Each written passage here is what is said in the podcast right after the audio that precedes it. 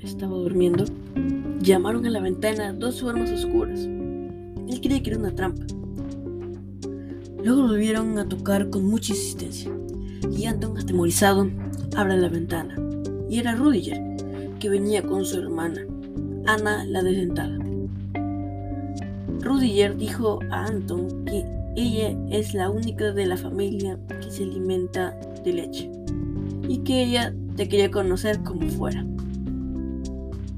Luego le dice sonrojo. Después fue a la santería y vio un libro. Le pidió a Anton que le prestase. Anton aceptó. Y con mirada triunfante hizo desaparecer el libro en su capa. Después Rudiger se acercó a Anton y le dijo, ¿Dónde está mi segunda capa? Y Anton respondió, la he prestado.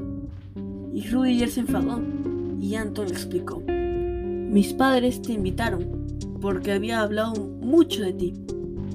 Por eso tuve que ir al cementerio con la capa. Pero luego apareció mi amigo del colegio, Udo. Y tuve una idea. Udo te sustituirá.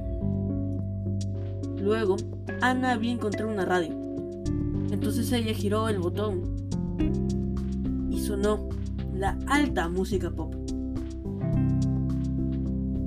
De pronto se escuchó como la puerta de la habitación del lado se abría.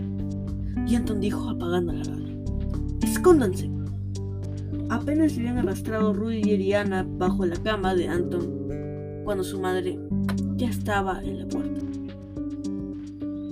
y la madre de Anton le había dicho, vuelve a oler tan a... Mo. ¿Desde hace cuánto que no te bañas?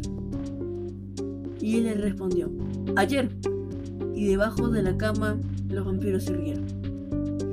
Y la madre le reprochó. Y la madre le reprochó.